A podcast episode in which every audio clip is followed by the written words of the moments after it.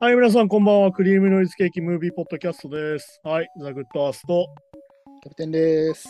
ろしくお願いしお願いします。ます。はいはい、じゃあ今週も映画ポッドキャストなんですけども、まああれですね、なんかまあ、最近そのネット関連のね、やつとかいろいろ見てて、その中のまあ、なんだろう、ある意味一番身近というか、うん一番最、近、なんだろうな、名前をよく聞くというかね、うん。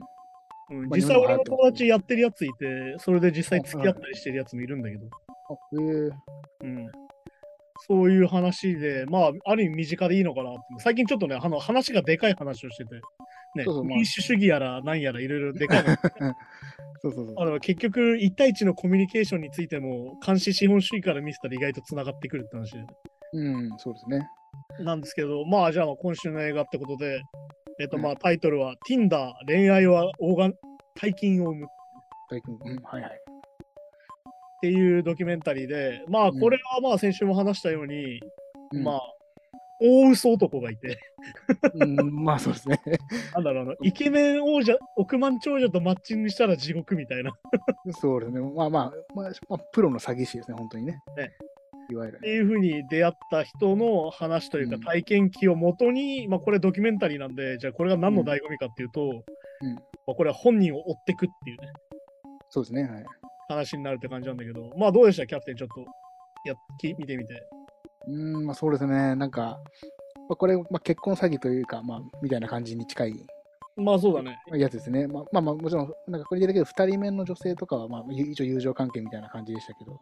はいはいはい。やっぱこの、なんていうんですかね、このお金も、えー時間も、うん。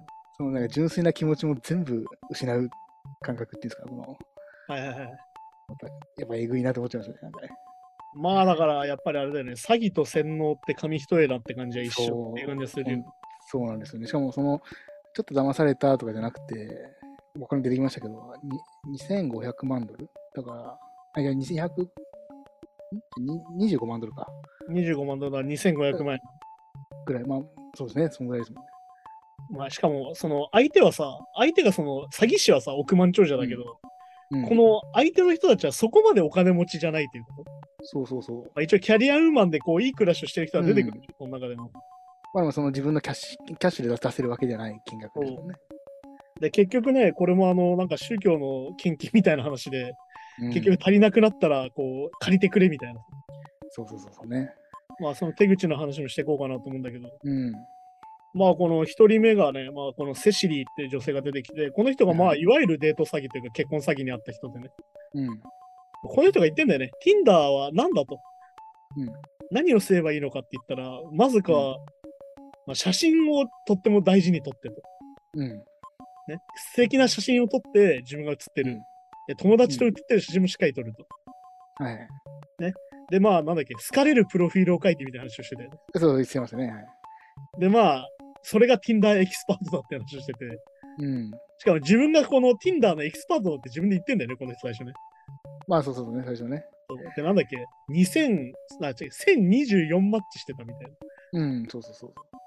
まあだから結構あの、こう、まあ、僕も Tinder これを機に、ちょっと一回登録して試してみたんですけど、はいはいはい。最初にこうね、あの登録して、うん今度しゅ自分の趣味を登録何個か選んで、で興味関心事選んで、で写真も選んでって言って、そうするとね、そのその近くの人とかエリアの人で写真が。が出てきて、それを、まあ、い違うかなと思ったら左にスワイプして、左にスワイプね。そ出うてそくうるね、左にスワイプね。そうそうでで気に入った人は右にやると、まあまあなるほどま。あまあ、まあストックというかねあのお、お気に入り登録みたいな感じのシステムなんで、で、なんだっけ、このお気に入り登録の数みたいなのが有料なんだっけ多分そうでしたっけね。多分うんそそこそうそうそこで決まるんですよ。なんか要は、その大量にこうストックしとくにはお金が必要だみたいな話。うん、うん、そうそうそう。で、こういう人が出てきて、まあ、セシリーって人が出てきて、まあ、まあ、簡単に言うと、王子様を待ってるって話が出るんだよね。あの美女と野獣だったりとか、まあ、いわゆるディズニープリンセスうん。物そ語うが好きみたいなね。うん。で出てきて、まあ、この出会った男っていうのがどういう男かっていうと、まあ、サイモンっていう男だね。うん。で、まあ、なんだっけ。まず、とりあえずみんな Google で名前を検索するみたいな話が出てきて、うん。はいはいはい。で、まあ、インスタグラムのアカウントがあって、うん。ああのフォロワーが 103K フォロワーいるっていう、まあだから10万3000人ぐらいがなんかもう結構いますよね。いっぱいまあ、一応一かな般り人という、うんそう考えたら確かかなりそのフォロワーがいて、に。うん。でまあその写真も素晴らしいと。そうですね。でまあ上流階級な感じがしてね。で、で世界中いろんなとこ旅行行ってる写真が載ってて、まあでもまさに、うん、で、本人も爽やかと、清潔感あってね。ちょうどいいイケメンっていうね、俺がちょうどいいイケメン。ああ、そうそう。いい感じのイケメンなんだよ、ねうん。でまあロンドン在住でっていうね。はいはい。で待ち合わせはいつもフォーシーズンズホテルっていう。うん。もうフォーシーズンズとか行ったことねえよって話だけど、こっちからすると。まあ、だからちょちょ超高級ホテル、超高級ホテルですね、まあ、いわゆるね。いわゆる高級ホテルってやつですね。で、要は、もう写真の通りの男だっていう感じなんだね、このサうイん。モン。うん。はいはい。 まあ、これがまあ、だからはっきり言って序盤に出てくる、その、大、大詐欺師なんだけど。うんまあそうですね。 まさにね。で、まあ、何をやってる人かっていうのは最初言われたのが、まあ、ダイヤモンド会社の CEO だと。うん。はいはい。でプライベートジェットを持ってて。うんまあ、これはさ、見てたら思うよね。浮かれるよ。相手も。まあそうそう。え、こんスなペ シリー人だっとて、浮かれますよ、そりゃ。こんな人と繋がれたのってやっぱね、なりますよね。なっちゃうじゃん。うん。で、なんかその浮かれようも出てきてさ、映画の中でさはいはいはい。ここがまあその後の話を見てると本当に悲しくなるんだけどさ。 そうですね。やっぱだから、ねね、そのじ純純粋なしかもね、喜びですよね、当然ね。でまあその空虚さがまあ前話したファイヤーとかにも似ててさ。うん。うわあ空虚だな、この世界って感じがしちゃってね。そうですね。そう。でまあしかもそのプライベートジェットを持ってた上になんかチームみたいな人たちがいると。うん。なんかボディーガードだったりなんだったりとか本当いろいろいて。はいはい。いわゆるまあこれってさ、詐欺師だと思いづらい理由として複数人関係者がいるっていうのは結構でかいんだよ。そうですね。確かに確かに。まあ、第三者みたいな感じで、要はそう、いるとでね。その人を客観的に見てる人もちゃんと周りにいるみたいになるわけよ。うん。うん。要は、例えばダイヤモンドの CEO ですって言って、一人で来たら本当かよってなるけど、うん。ちゃんとボディーガードがいて、秘書がいてってなったら、それは確かに信じるかなっていう。そうですね。確かに。組織としてだとね、あるんだなって思う。で、まあね、その映画のような、なんだろう、出会いみたいな話で、それで、ねうん。で、まあ、それであれでしょなんかその、その日のうちに違う海外に連れてってくれるみたいな。そう。だから、これじゃスウェーデンかなんかの人ですね、この被害になってもらう人は。なんだっけ、でそこまでオスロだからノルウェーとかかな。ノルウェーか。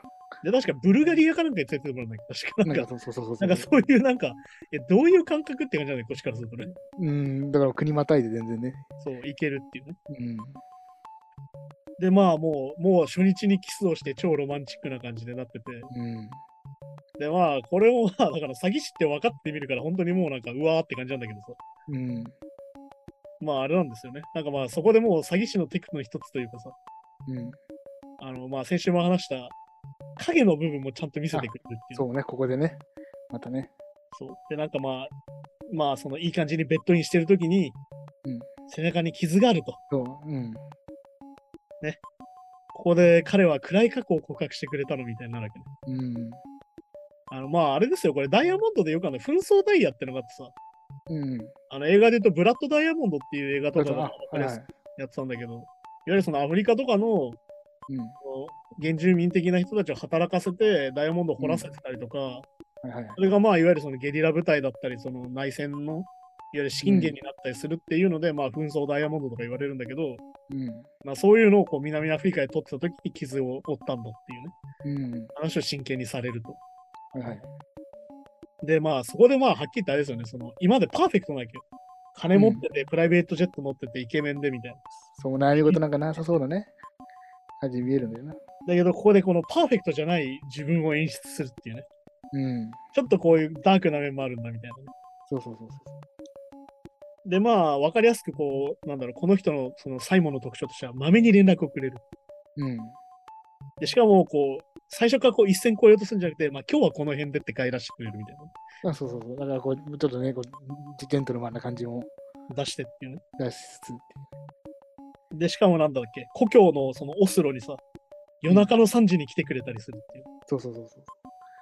これはでもあれだよね、なんか女性とか、いわゆるその、なんだっけな、そのアイ、アイドルファンに対してのこのアイドルみたいな話でよく、その、さんまかな、うん誰かが言ってた、その、おお夜中の3時に来てくれる、来てって言ってくれてくれる人なんて彼氏じゃ絶対おらんぞみたいな。ああ、まあね。そうかそうか。ファンだから来てくれるんやで、ファン大切にしやみたいな話に出てくる話なんだけど、まさにそれをサイモンはやってくれると。うん。うんまあ、だから、まあ、すごい心地いいというか、やっぱね、向こうからしたら本当にこそうそうそうう、まあそうですよね。ヒロインになった気分になりますもんね。そう。で、まあでもここでね、映画としては当然なんですけど、 まあ、このまま普通に幸せに行ったら映画にならないので、 うん、まあ当然ね。あれあれおかしいなってものが出てくるんだけど、うん。うん。まあ隠し事はしたくないと、そのサイモン、うんそのええセシリに言って、今度大事な取引があるんだって言うんでね。うん。でこのすごいの、額がさ、7000万ドルのダイヤの取引があるっていううん。まあ日本円で言うと70億くらいですかだかですね、もう、そう。ら。で、こう、危険な取引なんだと。うん。だで、なんだっけ、あの、ボディーガードが怪我をする写真とか送られてくるんだよねからまあ適正力、適正力もいるっていう、まあ一応設定というかね、ちゃんとね、こ自分のことをなんかこう襲ってくる奴らがいるんだっていうのをこう教えてくれる。う。うん。これでまあ逆に言うとなんだろうそのこれでも悲劇のヒロイン性だと思うんだよねこのねそうか、まあそうなんでしょうね。危険な彼素敵みたいなやつと一緒だと思うんだけどうん。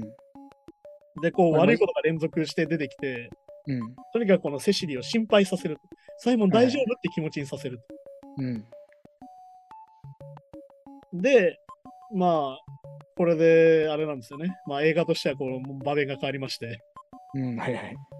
あの2人目二人目の女性っていうのが出てきてねうん、そうですね、またね。うんで、今度このペニペルニラって女性が出てきて、こういったもう、うんあの、本当に結構キャラリアウーマンで、うん。こういった結構自分で稼いでる感じしたんでね。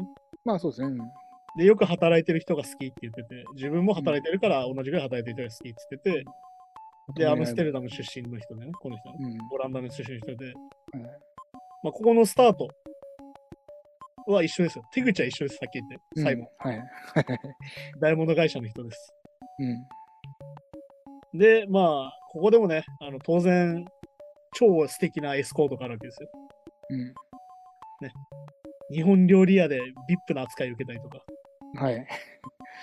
で、さらにこう、でもこの、ペルニアって女性はダイヤモンド関係の人を知ってて一人。はいはい。これね、だからダイヤ関係の人を知ってて、でこいつ本当にダイヤ関係かなっつってダイヤ博物館に連れてくってういうんのは、そうですね。まあ、そうですね。まあ、そのまあまあ、ダイヤのプロだから何でも知ってるだろうと。したらちゃんと詳しい。うん、そう。あで、まあ、ここでまた出てくる。初回では手を出さない。うん、そうそうそうそう。で、またこれも出てくる。あなたのために動いてくる。うん。そして、最後、連絡が豆っていう。これ結構大事なんだなっていうね。もうまあやっぱね、そのまめな、まあ、まあでもそもそもなんかまめな男性モテるとかね、まあ、よく言います。よ よく言いますけど、まあそもそもそれはまあ詐欺とか関係なく、うんそうなんでしょうけどね。でまあ今度こっちあのセシリーの方に話が移って今度こっちは一緒に暮らそうみたいな話をしてて、うん。 1ヶ月1万5千ドルのとこだったらお金出すよって言われるんだよね最後に1そう、1万、100万ぐらいか、100万以上。ヶ月100万円ぐらいですねあ150万ぐらいですかだからあ、ねえでそれを今、だから物件もちゃんと探してね。そうで一緒に住もうって話になるんだよねうん。そしたらですよまあこっから話がおかしくなってきましてうんまあ危険な仕事が始まったさっき言った7000万億円のなんだっけ70億ドルの、その7000まあ、万取りとそうダイヤの取引がね、あっでて、始まって急にカードが使えなくなったっていうんだよね最後がねうん。そうそう。ここでまあ、ちょっとあれあれおかしいなってなるはずなんだけど、もう、うん。セシリは夢中だけど、一人目のね。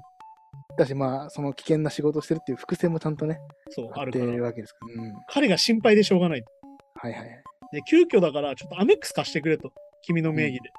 うん。で自分の口座とつなげて使うからって言われるんだけど、はいはい。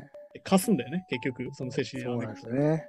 やっぱやっぱどっかでこうやっぱででさっき言った傷があったりとか弱そう弱音あったりとか秘密の共有っていうんですかねそう、そうまさしにてるからで私が何とかしなきゃって思わせる要は目的はそれですよね計画的だにからまさに悲劇のヒロイン的感じなんだけど。うんそうそうそで、まあ、それが実は貸したら、すぐ上限に行くと。ううんまあそうそうですよねまあそしたら今度、お金用意してって言われるんだよね。うんおかしいよね、このあたりで。ちょっとあれ、あれってなるよね、やっぱね。そうそうまあだからね本来はいやお金もね大富豪のはずだけどって思うけどまあカードが使えないからっていね、そううカードが使えないからっていう理由そうで、カードを使うと足がついちゃうんだ。うん影の組織に追われてるからみたいな話なのでみ、たいなそうそうそうそうで現金だと助かるみたいなのとかね。そうで、まあ、そのセシリーにローンで借りさせて、さらに金を運ばせると、現金を。うん。うん。はいはい。これがどういうポイントがあるかっていうと、共犯関係にするんだよ、彼女。うん。なるほど。うん、うん、うん。そうですね。確か自分もそのプロジェクトに参加してる気分になる。に。うん。そうすると、より騙されてることに気づきづらくなる。あ、ていうか、そうか、そう考えたら、その最初にい家の話で契約をす探させたのも、そう。二人の将来みたいのがゴールに、あ、すそういうことか。うわ、えぐ。要は将来を想像させながら共犯に追い込んでいくっていうね。全部そうか。もう順序立ててて。で、ここで分かりやすく、敵が来るからって SNS を一回全部消すみたいな行動も取るわけです。うん。はいはい。で完全にこのセシリーに対して緊張感がとにかく続くわけですよ。うんあ。れ大丈夫かなそうですね。で、はい、その間、その間。これ映画の面白さですね。うんこの緊迫する状況の中、まあ、一方、一方その頃じゃないけ一ど。方その 頃、一方その頃、なんだっけ、ペペ 二ルニ人ア。目のペルニアは、はいペルニア。はい。はい、ストックホルムに旅行中です。うん。サイモンとね。はいはい。 まだ友達だっていうね。うん。で、このね、詐欺師すげえなと思うのが、デート詐欺なわけじゃん。本来。うん。結婚詐欺なわけじゃん。っうてんことはさ、相手がいちゃいけないはずなんだよ。そうですね。ほんそうなんですよね。これも僕びっくりしたんですけど。そうそうそう。だけど、この2人目の人は友達関係を続けてるから、んポリーナっていうロシアのモデルの彼女が出てくるんだよね、その、しうんサイモンに対するね。ね。うん。恋人いるってなるんだよ。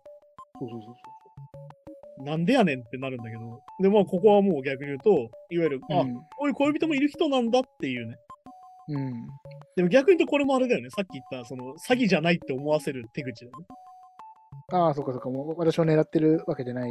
そうて。か、まあそうそうね。うん同じパターンではやらないってことね、実はね。同じ手口だけど、同じパターンでは実はないっていう。なるほど、なるほど。そこちょっと違うんですそう。で、まあ、その間、ローマ、フランスって言ってね、合流しまして、ね。で最高の夏を迎えるっていう。うん。全部、クラブも全部おごりでね。おごりでね。なんだっけ、うんボンボニエールだっけなんか超高級クラブみたいなとこ行ってね。そうそうそで、その間最後、その間でうんす、その間。う。うん。その間、セシリーは、一人目の。カード会社に電話して、限度額上げてくださいってなるんだよね。そうね、本当に借りるだけ借りるというかね。で、ここがすげえのがさ、この LLD ダイヤモンドだっけはいはい。の会社員として雇うからって言われるんだよね、最後に。うん、そうそうそう。いで、や、これもこまこたで、ね。そう、ここがさ、なんか本当だって思わせるポイントでさ、うんうん。いきなり9万4000ドル振り込まれるんだよ、そう。月。これ、これね、あれなんですよね。いわゆるポンジスキームとかのもうもう定番のやり方なんですよね。こううん、投資集めて、最初の3ヶ月ぐらいはちゃんと利益返すんですよね。そうそうそうそうそまあだから月900万ですよ、日本円にしたら。もう1000万近いですよ、だから。それがいきなり振り込まれたから、う。うん本当だと思っちゃうんだよね。ね、なんあか、大丈夫なんだってね。うん。まあ、たまたまカードが今使えないだけだっていう。そう。ねで、これでまあ限度額がポーンと上がりまして、はい、25万ドルまで使えますよってなるんですよね。うん。はいはい。で、これでまたまあすげえのがさ、うんこのサイモンがすげえのが、この合意をやめないっていうところなんだようん、はい、まあそうですね。あの、その接待だからさ、みたいな。仕事なんでみたいな感じでずっと使い続けて、うんあの、3日間で2万ドル使うっていうのは200万使うっていう3日間。うん。まあそうそうそう。で、これでまたローンを組ませるんだよね、そのセシリーで。 そうそうそうそう。で、今度は4万ドルのローンを組ませて、今度400万円のローンを組ませて。うん。で、さらに要求が頻繁になってくる。うん。で、この後からなんとサイモンの入金がなくなると。はいはい。で、このあれなんですよね、その映像として、本当に映画として、やっぱここはまあ笑っちゃうっていうか面白いんだけど、あの合流してるシーンが永遠流れるわけですよ。この2人目のプリンだとね。うん。まあはい、そうですね。の、菅のは話してる話はずっとこの、なんだっけ、1人目の人のこの緊迫した内容なんですよ。お金返ってこない、連絡来ないみたいな。そうそうそう。どうしたんだろうっていう。そうこのセシリーがどんどんひどい目に遭っていく。でも、そうですね。だから普通だったら、いや、もうさすがにもう気づくでしょって思っちゃうんだけど、本人はほ本当にもう何、ほんね、あの、最後に何かあったんじゃないかっていう心配もね。そう、させちゃこっの頃て。でしかもそのまだ知ら合流してること自体は仕事だと思ってるから、彼女たちうは。だかん。まあそうそうですね。ら合流してても違和感がないっていう、これ謎の状況だなと思って思うんだけど。うん。で、まあ、要はね、あの、全部嘘だったんだぜ、なんだよね、結局ね。うんまあそそのう一なん人目に関しですてねね。そうそうそうね。まあ本当にね。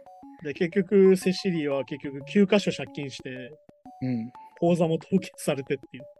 そうですね。で、返済しかも、返済が待ってると。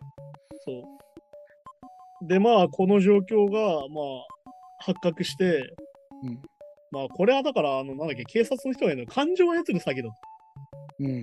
彼女たちが、こう、彼を大事に思う気持ちとか、彼を本当に心配する気持ちを操ってるんだ、結局。うんうん。で、さっき言った、その、最初はお金が返ってくる。で、信じてさらに入れ入れさせて、帰ってこなくさせる。まあだから、ここ、このセシリの場合も最後の方に一応小切手だけね、渡して、そう、いや、振り込んだはずだけど、おかしいな、みたいなそう、のとかまでやるっていうね。そう。そこは結構周到なんですよね。うん、だからそこだから、ま、まめですよね。だから、いや返す気持ちは全然あるよっていうことだけは見せていくっていうか。そう。で、まあ、映画このまま終わったら映画面白くないですから、うん。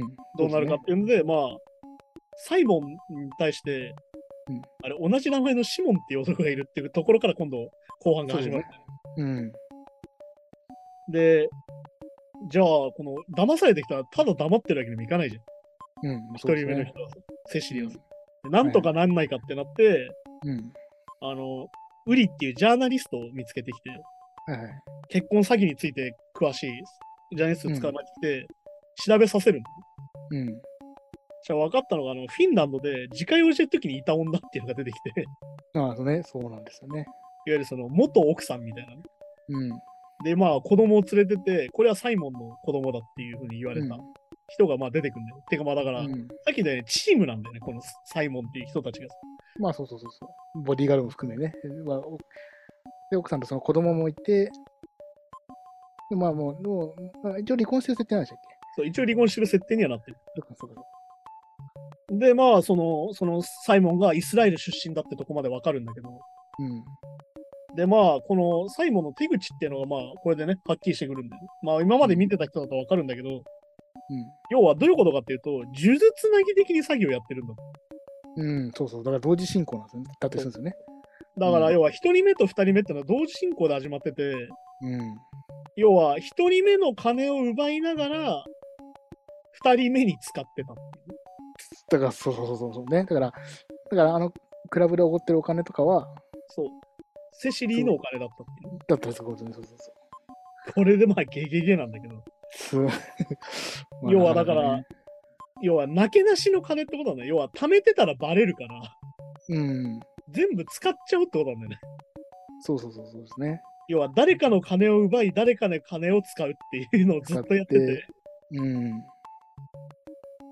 でまあ要はここでまあ映画として面白くなってるのはこの騙された彼女たちが力を合わせて、ん彼を突き止めてやろうっていう動きまがあそうね出てくるっていうねそう、後半後半はね。確かに確かでここでポイントとして出てくるのが3人目の女っていうのが出てきてに。うん。だっけアイリーンアイリーンだっけアイリーン・シャーロックって人が出てきてそうですね。うんこの人はある意味現在付き合ってる人っていうかねだだだからその前にあれですよね、そのさっき言った、えっと、その1人目の女性、2人目の女性が、そうまあ、協力してこう、新聞社かなんかに言うんそでうすよね。新聞社に垂れ込んでいわゆるこううんいろいろこう広げてもらってねうん。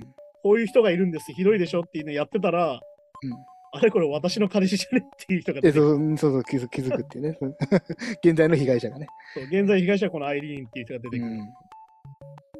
で、まあ、この後はもうぜひ映画を見てほしいんだけどね。うん、まあ、まうんやっぱちょっとこうスススカッとじゃないけど、 そんな感じでね。そうこれはまたちょっとねあのケーパーものっていうかね、そのうん。集団、なんだろうな、集団強盗ものっぽくなっていく感じもあって、うん。でこのサイモンから身ぐるみ剥いでやろうみたいな、ね、そうそうそうそうそう。話にどんどんなってって。うん。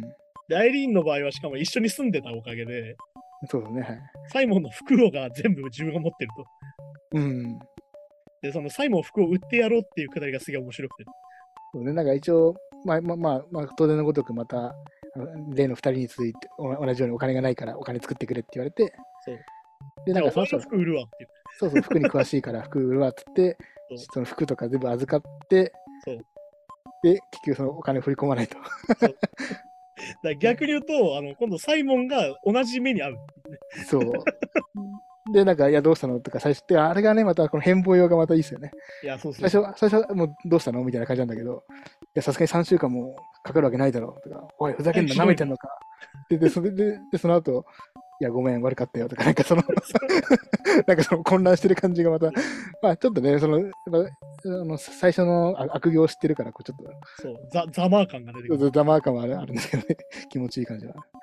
で、まあ、そのアイリーンが、その、いわゆるその突き止めて、いわゆる彼が本当に何でもない男だったっていう。うん、そうね。何も持ってないし。ね。いわゆるその、ダイヤモンド屋とも何にも関係ねえし、一応なんかダイヤモンド息子みたいな設定だったけど、それももう嘘、それ当然嘘で、なんだっけ、レビエフ家だっそのなんかレビュけ。ー付レビエフ家とも一切関係なくて。関係なくてみたいな。で、要は、さっき言った、チーム全員詐欺師だったみたいな話なの。うん、てかまあ、そそういうチームだったんですもんね。そう。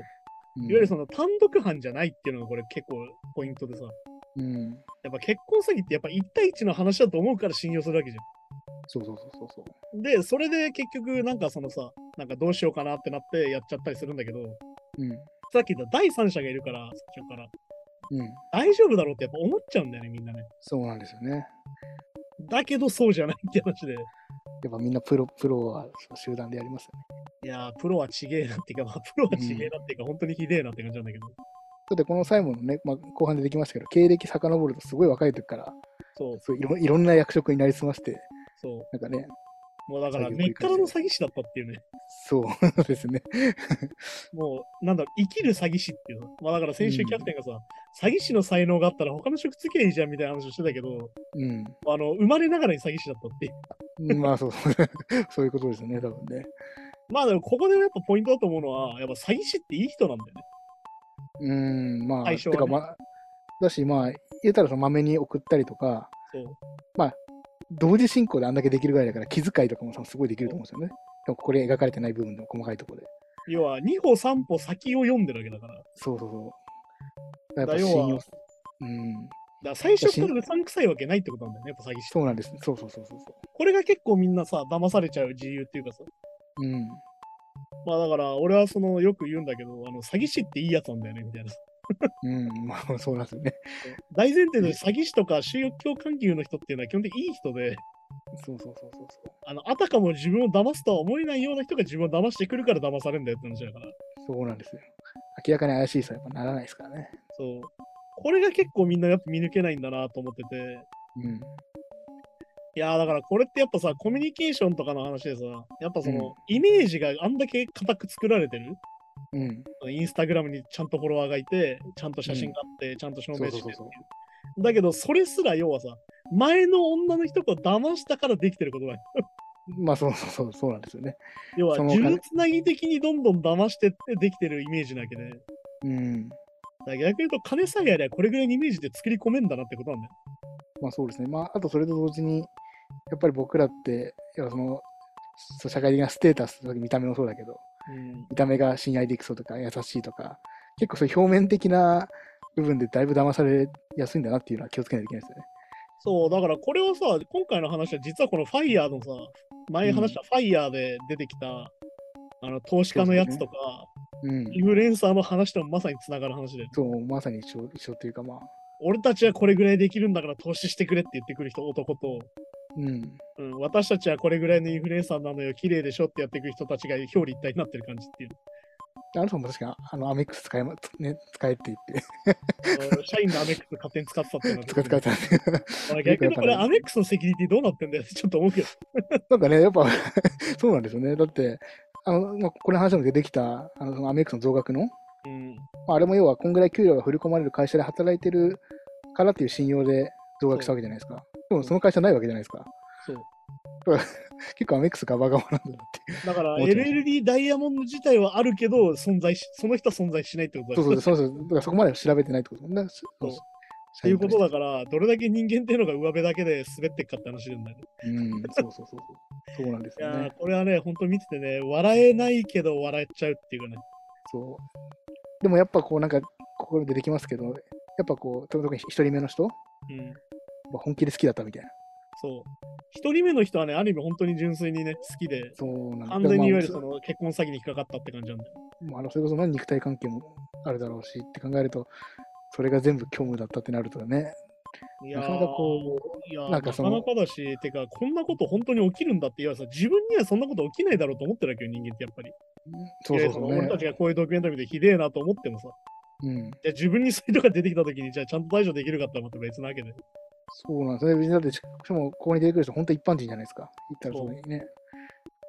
特別なね女常連女賞優でもなくじゃないっていうそうそうそう。で、しかも別になんか本当 Tinder ってみんなが使ってるサービスで出会っただけの、そう。そこから発展しちゃってっていう。まあ、あの映画と関係なくなるけど、俺の友達が Tinder をやっていて、うん。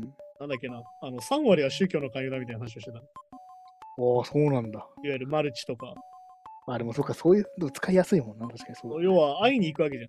可愛いから会いに行ったら、その宗教の話だったみたいな話は何回か聞く、やっぱり。まあ、アポアポは取りやすいです。でも、そでも大体こうなんか、どういう生活してるかとか、年収とかわかるから、お金持ってそうだなと思ったら、その人を狙いにそう、ね、とかね、マッチングしすかる。も要は、ある意味自己責任になるわけじゃん。自分でアポ取った会いに行くわけだけど、Tinder、Tinder はだから罪はないわけ、逆に言うと。まあ、確かに確かに。まあ、そうだね。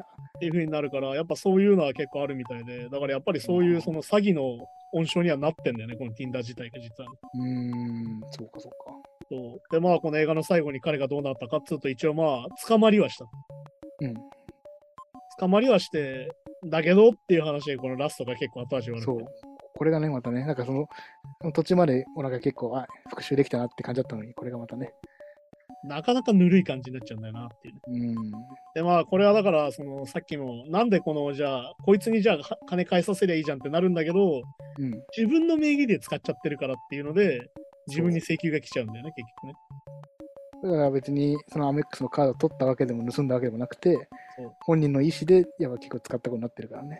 そう。っていうので、まあ結局なんかそのか、その男自体、その犯人自体は、まあ半年もないうちに釈放されて、そうしかもまたね、懲りてねえっていうのが分かって終わるって いうね。うんだから今一応自分の国、最後ね、自分の国に戻って、イスラエルから戻って、そモデルと付き合ってお金に困ってないよ、だいやもうそれに比べて、被害者女性たちはいまだに返済続けてるっていう、そう最後はあるんですね。いや、そうなんだって思って。なかなかのエグさで後味の悪そうだよね。でもあれ、逮捕されたってことは、やっぱ有罪って分かってるけど、まあそこはやっぱ免除とかにならないですね、やっぱね。別物まなあんだだから結局要は、騙されたこと自体が自己責任扱いに詐欺の場合になっちゃうんだよね。結局さっき言った自分で使ってることになっちゃうから、そうか、そうか。なかなかそれでお金を請求するってこと自体ができないのと、あとまあそこに対して裁判費用もかかるから、うん、まあまあ、そうかね。確かそうに。するとなかなかやっぱ厳しいんだろうなって感じなんだけど、これもうちょいなんとかなんねえのかなってやっぱ見てて思うよね。まあ、これはでもあれですね、どこの国もそうだけど、日本もそうだけど、やっぱ詐欺ってそんなに罪は多くないですもんね。すぐ出まあてそこうだれるね、しだからまあいわゆるその、なんつうの、その、そういうもの、いわゆるお金を奪う犯罪からすると、ういん。や、ちょっと少なくねえかって思っちゃうぐらいの感じにはやっぱなってるよ。そうそう。うんしちょっと海外に逃げちゃえば大丈夫とかもあるじゃないですか。まあそうだね。まあそういう人がいっぱいいるよね。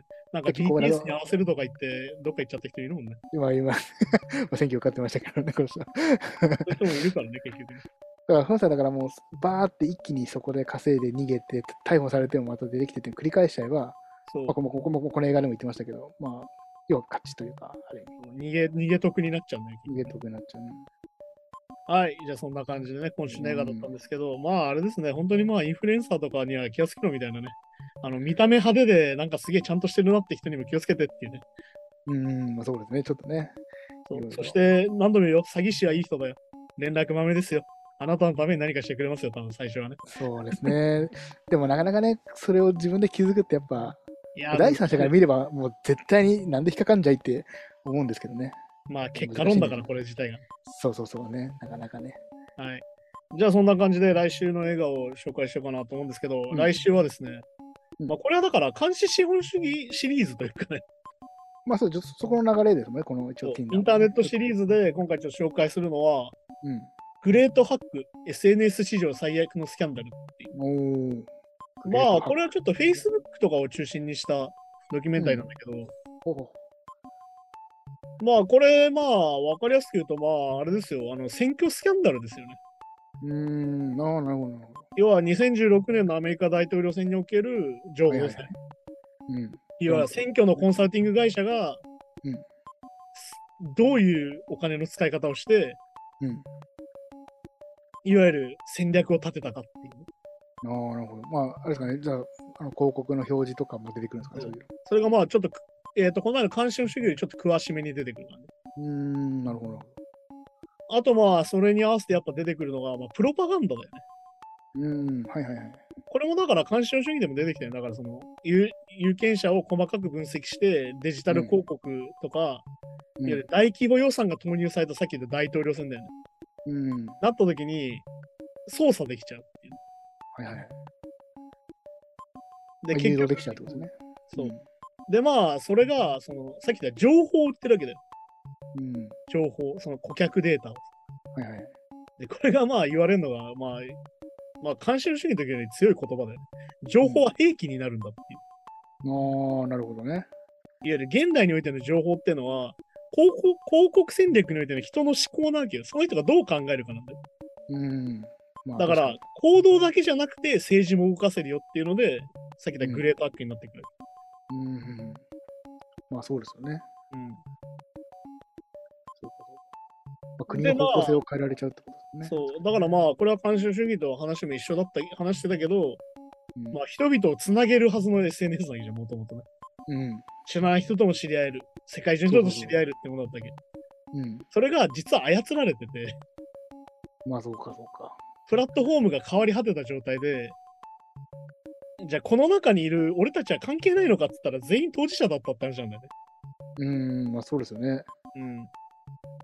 ら多分それこそ、いやー、俺らは騙されてないって、やっぱそれこそ、それただ冷静な判断をしてるんだって思ってる人が多いってことですね、多分中にはね。う。だからこれに今回の映画に関しては、干渉主義っていうのは結構でかい話をしてたけど、ちょっと陰謀論チックなのも入ってたけど、今回の、のグレタックに関しては、いわゆる2016年のアメリカ大統領選のドキュメンタリーとしてうん、あるんで、よりだから詳しい話。この前のだからサーピース、憲法修正13条からのドラッグコカイン問題みたいなもんで、ちょっとこう、ああ一段となるほど詳しいうん感じ深掘りじゃないけど、うん、そう感じになっていくんで、いわゆる個人データが人権として扱われる感じ、いまあまあね。確かに確かわゆる結局、マーケティング次第で民主主義が変えれちゃうって状態なんだよね。に。うん、まあそうですよね、確かに。あ、そう、うん、で、まあ確かに。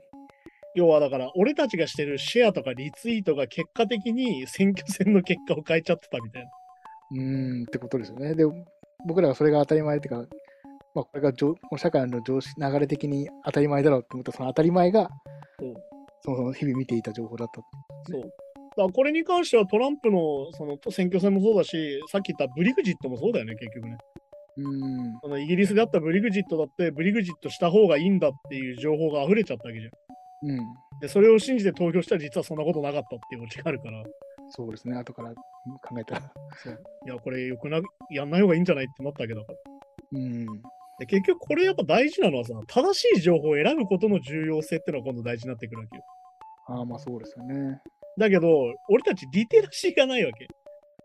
そう、今日もニュース。スでも話したけどさ、そのカルトが何がカルトだとか、どういうことでカルトなのかとか、そう僕もそうなんですよ、全くね。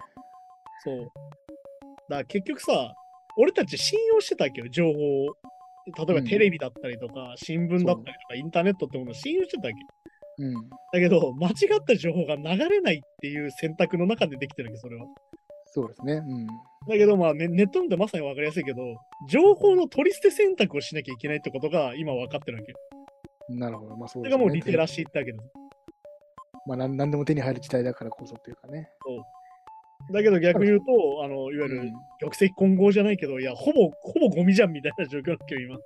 うん、うん、その、宝を選ぶどころじゃなく、もうゴミが多すぎて、もう見つけられないよみたいな状況だけど、今。なあ、まあまあ、 なるほどね。だから結局やっぱりその、そのデータの中から何を取り捨てていかなきゃいけないのかっていうのを、こう意識的にすることがやっぱ大事で、だからこういうドキュメンタリー見ること何が大事かっていうのは、こういうことがあるよっていうのを理解することなんだよね。